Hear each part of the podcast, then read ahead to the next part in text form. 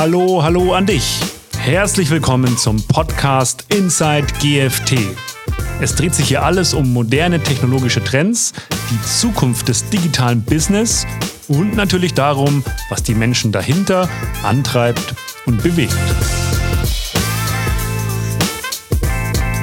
Hallo Team, vielen lieben Dank. Ich freue mich, dass du die Zeit und Lust gefunden hast, aus äh, Bonn nach Eschborn zu kommen, mit mir über diesen Thema, diesen tollen Thema zu sprechen, Green Coding. Hallo Steffi, ich freue mich total hier zu sein. Es ist ganz klar, dass die Umwelt etwas, das uns alles betrifft und natürlich wir kommen alles auf unsere Planen, auf unsere Zukunft. Ich wundere mir ganz ehrlich, wie kann das äh, Softwareentwickeln mit diesem Thema helfen oder unterstützen? Ich verstehe wirklich nicht ganz genau, wie das funktioniert.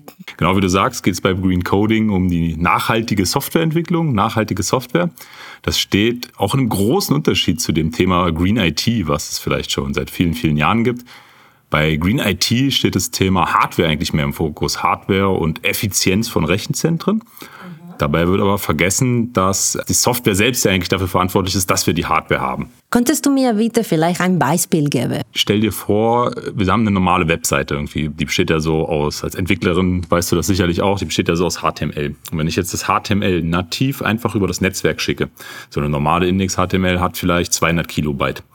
Und wenn ich die vorher jetzt zippe, also sprich auf dem Webserver einen ZIP-Algorithmus anwende, dann kann ich die 200 Kilobyte reduzieren auf 20 Kilobyte und muss nur noch 20 Kilobyte über die Daten schicken. Das spart CO2-Emissionen. Grund dafür ist, dass das Netzwerk selbst CO2-Emissionen braucht. Bei der Übertragung sind Switches, Router, im Zweifel vielleicht die Fritzbox zu Hause beteiligt. Und desto mehr Daten die verarbeiten müssen, diese Geräte, desto mehr CO2 wird auch verbraucht. Natürlich kommt das Ganze nicht zum Nullpreis. Auch auf dem Server und auf dem Client der Client der Webbrowser muss sich irgendwie dieses HTML dann wieder entzippen. Dadurch selbst entsteht letztendlich auch Energie. Energie ist die Grundlage der grünen Programmierung. Aber das wird mehr als wettgemacht dadurch, dass ich quasi viel weniger Netzwerk benötige. Das finde ich ein schönes Beispiel für die, die Idee hinter Green Coding. Denn kein Serverbetreiber, kein Cloud-Provider, kein Rechenzentrumsbetreiber kann irgendwas daran ändern. Wenn nicht der Softwareentwickler daran denkt, ich meine, das ist ja ganz Standard, ja? aber wenn wir nicht daran denken, diesen Haken zu setzen, dann können wir an der Stelle keine Energie respektive CO2 sparen. Und das ist unser Ziel am Ende des Tages, ne? also weniger CO-Emissionen zu produzieren. Ne? Genau, das ist die Grundidee hinter Green Coding, weniger CO2-Emissionen zu produzieren. Als Zwischengröße gibt es sicherlich das Thema Energie, denn ein Großteil wird beeinflusst durch die Energie benötigt wird, äh, wird, wird am Ende die Hardware, CPU, Speicher, Festplatten, all das wird benötigt, um unsere Software zu betreiben und all das benötigt Energie.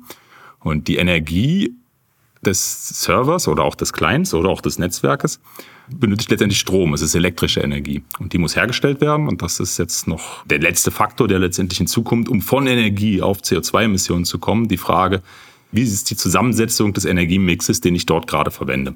Habe ich viel Kohlestrom? Habe ich viel Gasstrom? Interessante Diskussion in der aktuellen Zeit. Ja. Oder habe ich viel Solarenergie oder Windenergie oder auch ähm, Wasserkraftenergie mit drin? Dann ist natürlich mein Energiemix grüner und damit, obwohl ich vielleicht höhere Energie habe, trotzdem eine CO2-Bilanz besser.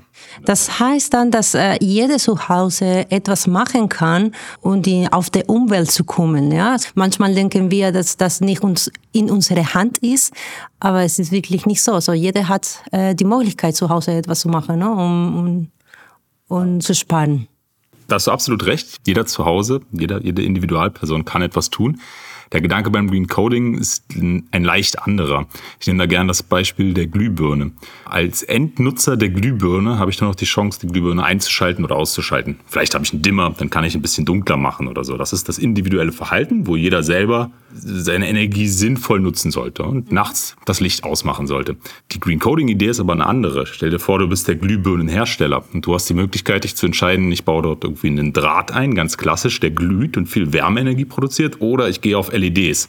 Und über den Skalierungsfaktor, weil ich nicht nur eine Glühbirne produziere, sondern ganz viele Glühbirnen produziere, habe ich vielleicht sogar viel mehr Einfluss als der einzelne Nutzer, der mit seinem individuellen Verhalten das beeinflusst. Und ich denke, statt Glühbirne kann man auch einfach Software sagen. Ähm, der Endnutzer der Software, der vielleicht im Browser vor seiner Anwendung sitzt, der hat wenig Möglichkeiten, das zu beeinflussen. Der kann noch ein- oder ausschalten. Vielleicht kann er es ein bisschen intelligenter oder wenig intelligent nutzen, aber am Ende ist die große Macht oder die, der große Einfluss, der große Skalierungsfaktor auf der Softwareentwicklungsseite. Kannst du mir vielleicht ein konkretes Beispiel geben? Mit, äh, was, was hat GFT Sobal äh, in diesem Sinn und für diesem Thema gemacht? Das eine kleine Beispiel habe ich gerade eben schon genannt, beispielsweise das Zippen an den Webpages.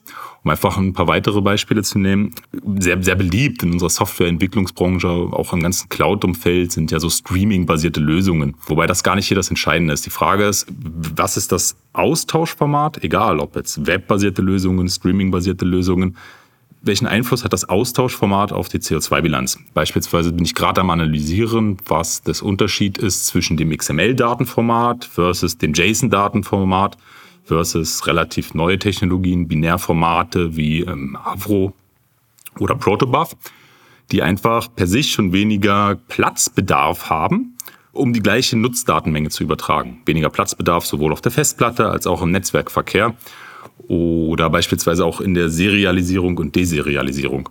Und der Einfluss ist, ist immens an der Stelle. Ähm, es hängt natürlich damit zusammen, was ist mein Skalierungsfaktor, der eben angesprochene Skalierungsfaktor. Habe ich einen Nutzer, der das Ganze nutzt, oder habe ich 5000 Nutzer, oder habe ich eine Million Nutzer? Weil entsprechend diese Ersparnis, um jetzt beispielsweise in diesem Beispiel zu reden, ein JSON-Format, in dieser konkreten Anwendung, über die ich spreche, sind die Daten drei Kilobyte groß. Im Avro-Format 1,5 Kilobyte. Das ist also etwa die Hälfte reduziert. Jetzt reden wir hier nur über Kilobytes, kaum repräsentativ. Wenn wir aber in diesem konkreten Beispiel hier, äh, über das ich rede, über 5000 Transaktionen in der Sekunde reden, sind das große Datenmengen, die sich im Monat oder auch im Jahr aufsummieren. Ein großer Skalierungsfaktor, sodass man am Ende über mehrere hundert bis hin zu 1000 Kilogramm von CO2 spricht, die über solche kleine softwaretechnischen Maßnahmen eingespart werden können. Ich sehe wirklich den großen Unterschied, wenn wir sprechen hier über größeren äh, Softwareprogrammen, ne, über viele Linien von Codes, dann okay, aber für Kleinigkeiten macht es nicht vielleicht so viel Sinn, äh, Zeit und Geld zu investieren in diesen Green Coding Themen, oder? Was denkst du? Ja, das ist total wichtig, das große Ganze im Auge zu behalten. Am Ende geht es darum, CO2-Emissionen zu senken. Wir sollten da ansetzen, wo die größten Optimierungspotenziale liegen. Am Ende kann man das vielleicht grob zusammenfassen. Man denkt vielleicht häufig, wie du auch gerade, an irgendwelche Lines of Code. Die sind wichtig und auch dort zielen unsere Green Coding Maßnahmen ab. Am Ende ist die, die, die Rechenzentrums-Power, ähm, dort wo auch Green IT ansetzt, aber nur 20 Prozent, etwa Pi mal Daumen, kommt auf die konkrete Anwendung an, der Gesamtemissionen. Weitere 20 Prozent liegen eben in dem angesprochenen Netzwerkverkehr. Also wir sollten uns darüber Gedanken machen, Netzwerkverkehr zu reduzieren. Gegebenenfalls über Intervalle nachdenken, dass wir zum Beispiel Daten seltener miteinander austauschen. Oder vielleicht ist die Realtime-Anwendung gar nicht wirklich Realtime, sondern es würde uns reichen, das auch stündlich oder so zu verarbeiten. Es kommt auf den Use Case an. Weitere 20 Prozent sind Frontend der, der Browser, das Mobile, der Fernseher, je nachdem, was wir für eine Anwendung haben. Und der Rest der Emissionen, hm, etwas weniger als die Hälfte, steckt in der Hardware selbst. Sogenannte Embodied Emissions sind also in der Hardware, die ja auch irgendwann hergestellt wird, stecken schon CO2-Emissionen. Und auch das gilt zu berücksichtigen, dass wir beispielsweise versuchen, durch softwaretechnische Maßnahmen unsere User nicht zu zwingen, ihre Hardware zu aktualisieren. Man muss das große Ganze im Auge behalten. Man kann sich auch, und es macht dann ehrlich gesagt den Technikern wie mir am meisten Spaß, sich auf die konkreten Lines of Code zu konzentrieren, aber man sollte dort ansetzen, wo es einem am meisten bringt. Als Entwicklerin, was konnte ich von zu Hause machen, um mehr green zu werden? Jeder Entwickler, ähm, jetzt mal egal ob zu Hause oder im Büro, sollte die, ja, die Green Coding Tipps beherzigen. Wir haben uns bei GFT Gedanken gemacht, haben etwa 100 Tipps zusammengeschrieben.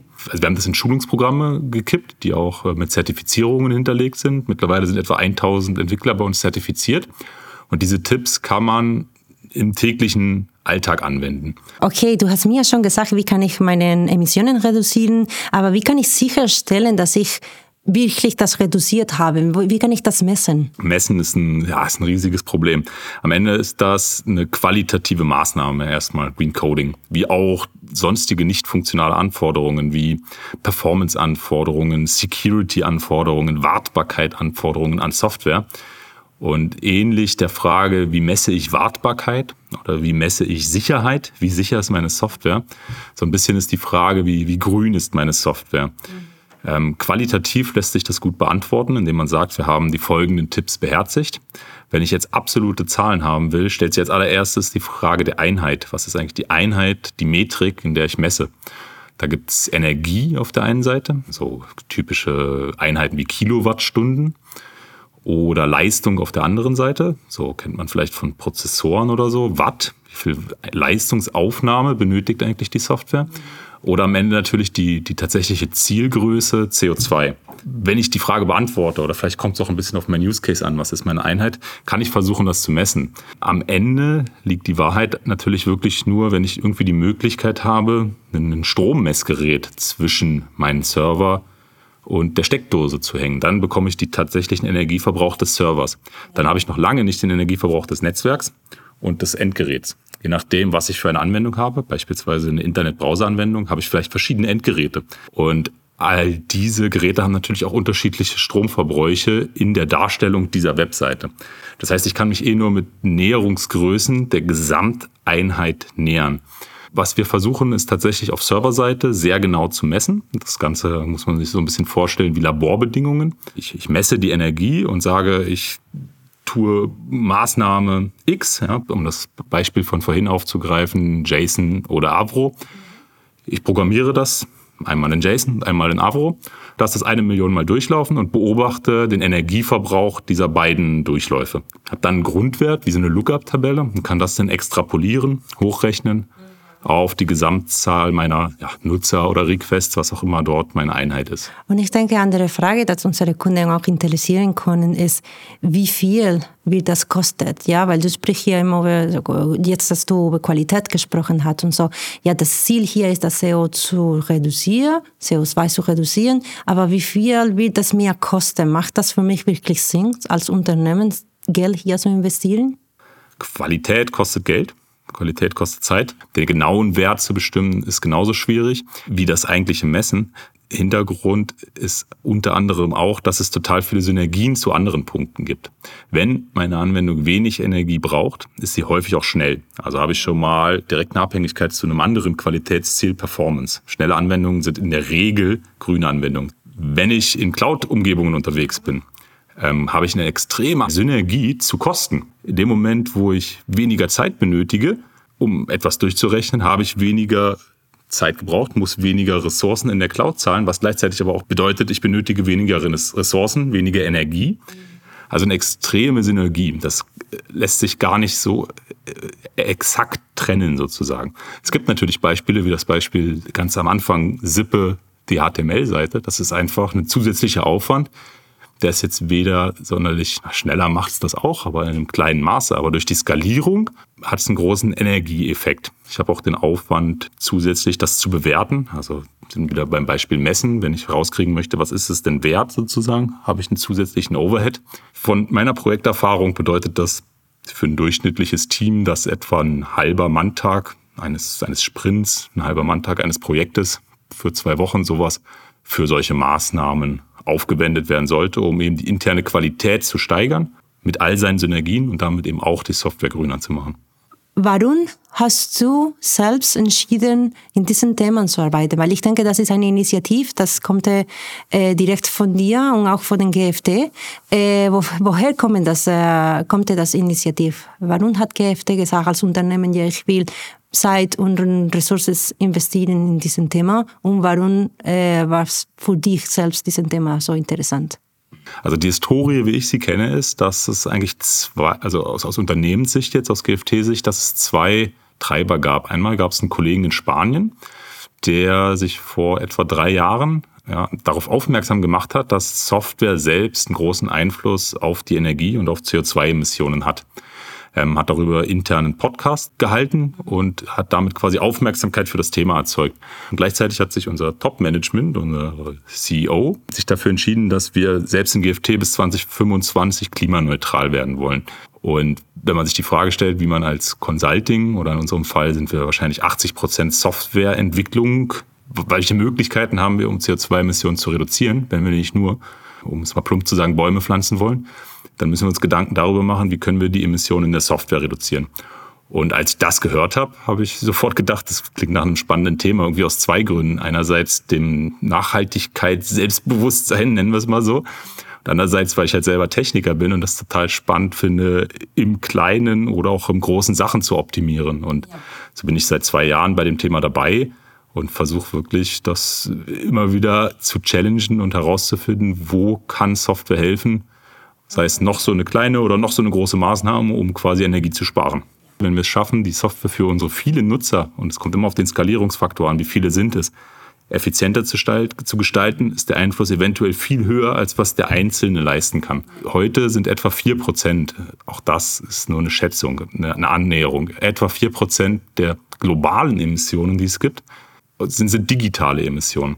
Wenn man das runterbricht, auf so einen durchschnittlichen Deutschen, dann sind das 1,2 Kilogramm CO2 am Tag an digitalen Emissionen. Und wenn man dann hört, dass man selbst am Tag ein bis zwei Kilogramm CO2-Emissionen durch Atmen ausstößt, dann wird, finde ich, deutlich, wie es doch ein großer Einflussfaktor ist den man hier als Softwareentwickler hat. Und man hat einfach die Möglichkeit, das im täglichen Alltag durch kleine Maßnahmen zu beeinflussen. Und das macht Spaß und fordert mich heraus. Ein wichtiges Thema. Danke, Team. Es war sehr gespannt. Ich hoffe, du hast auch Spaß gemacht.